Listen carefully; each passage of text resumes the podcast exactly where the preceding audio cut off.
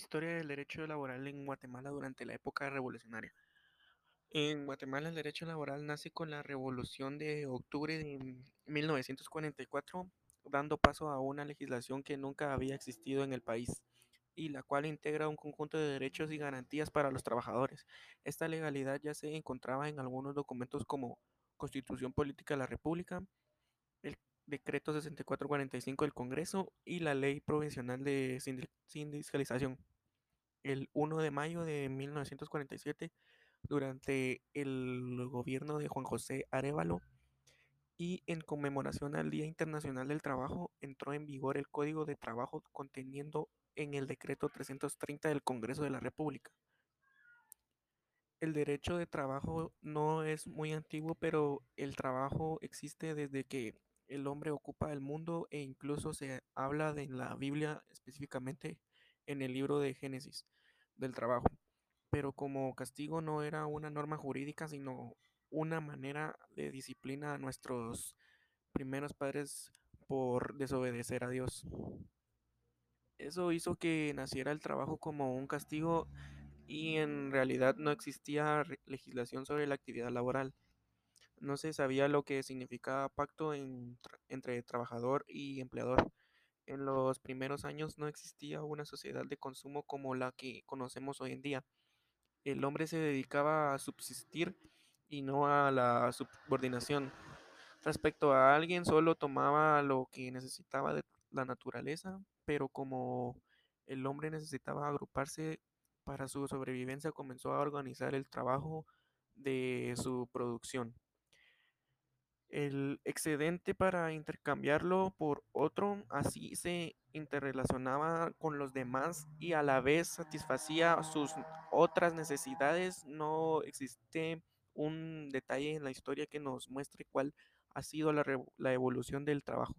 Lo único que tenemos son las instituciones que quedaron plasmadas y que nosotros las interpretamos de determinadas formas. Ejemplo, el código Omarabi, donde encontramos algunas muestras basadas en hechos naturales y religiosos que posteriormente pasaron a ser limitaciones del derecho de trabajo. Eh, romana clásica.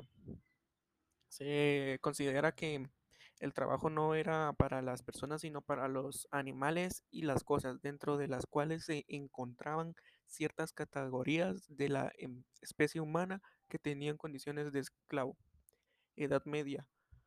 Efectivamente comienza con la caída del Imperio Romano, con la invasión de los monjes católicos romanos. Escondieron toda la información y los conocimientos, por lo tanto eran los únicos que tenían acceso a la cultura. Edad Moderna. El descubrimiento de América dio lugar a la extracción masiva de oro y piedra preciosas de este continente para ser transportados a Europa, lo cual, lo cual trajo como consecuencia una de las primeras medidas infraccionarias de la historia de la humanidad, edad contemporánea. Se inició con la Revolución Francesa a finales del siglo XVIII y la consecuencia más importante es la consecuencia política. Surge en el concepto de Estado organizado, época precolonial. Los españoles durante la conquista entraron que los indígenas practicaban la esclavitud para aprovechamiento de la, de la fuerza humana en el trabajo. No existía pues el trabajo asalariado, como por, por consiguiente no puedo darse un derecho laboral, ni siquiera algún reglamento que reconociera derechos y garantías del trabajador o que atenuara la obligación de prestar su actividad laboral gratuita y contra su voluntad. El derecho laboral era imposible que existiera en estas condiciones. Época precolonial. El gobierno español organizó el trabajo de los hombres a sus servicios en esta colonia de dos maneras, en el campo reglamentándolo por medio de las leyes indias y en la ciudad organizándolos en gremios. Las leyes indias estaban dedicadas a los indígenas que trabajaban gratuitamente en las fincas de los españoles y sus descendientes y tributando la corona, obligados legalmente por la por las instituciones del repartimiento y la economía, encomienda y el nuevo repartidor y la nueva encomienda. La corporación gremia era una manera de controlar la actividad de los hombres evitando la protesta contra el régimen colonial, evitando que se organizaran y lucharan restringiendo la libertad de trabajo. Era, era un instrumento político antes de que antes que una organización de índole laboral se pretendiera se pretendiera en suma asegura y mantener el sojuzgamiento de modo que los reglamentos emitidos por el gobierno real y por el municipal para organizar los gremios y los estatutos emitidos por los maestros del taller, los patronos que protegían los intereses suyos y nunca la, la de los oficiales y aprendices. No puede considerarse antecedentes del trabajo de el derecho del trabajo, ya que éste tutela al trabajador brindándole una protección jurídica preferente para compensar su desigualdad económica. Época independiente. El periodo liberal se caracteriza por la, ah, por la no aplicación en la realidad de las leyes que regulaban las, las relaciones del trabajo a pesar de que éstas eran escasas.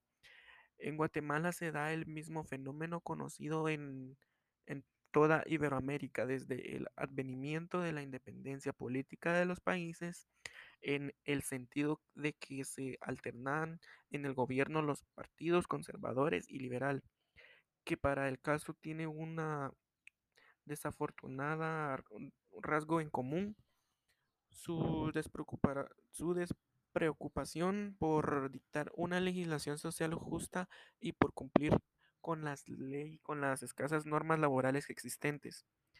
Como en el resto de América, la legislación de Indias no tuvo en Guatemala ningún, ningún sustituto después de 1821 y el trabajo sobre todo indígena quedó en la más absoluta en, en la más absoluto desamparo. Al alcanzar la independencia no se emite ninguna legislación dedicada a proteger a los trabajadores, tampoco se les aplica ninguna otra.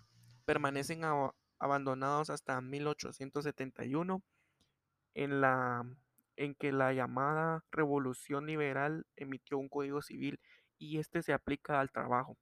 Luego de abandono que dejaron las leyes de Indias al, lograr, al lograrse independizar políticamente de España, con la Revolución de 1871 se emitía por primera vez el Código Civil y él es aplicado a las relaciones de trabajo al igual que en Europa con motivo del apogeo mercantilista. El liberalismo que suponía es en igualdad al patrono y al trabajador era la filosofía individualista, producto del triunfo que que ese sistema filosófico económico con la Revolución Francesa de 1789. Entre las principales leyes provenientes, provenientes del trabajo que se dictan estas, estas, las, estas son las siguientes. Reformas a la Constitución de 1876 emitidas en 1920, a la Ley de Trabajadores Rurales, que regulaba el trabajo de los colones de las fincas. B. La Ley Protectora de Obreros de 1906.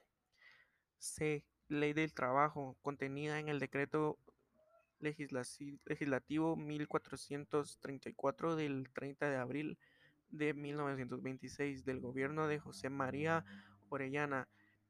Es el primer antecedente importante del Código de Trabajo y de Sindicalización, limitada la libertad de las partes en la contratación, asimismo establecidas por, por vez los comités de por vez los comités de conciliación y los tribunales de arbitraje de la Constitución Política de Centroamérica de 1921, decreto 40, que contiene normas de trabajo y prevenciones sociales.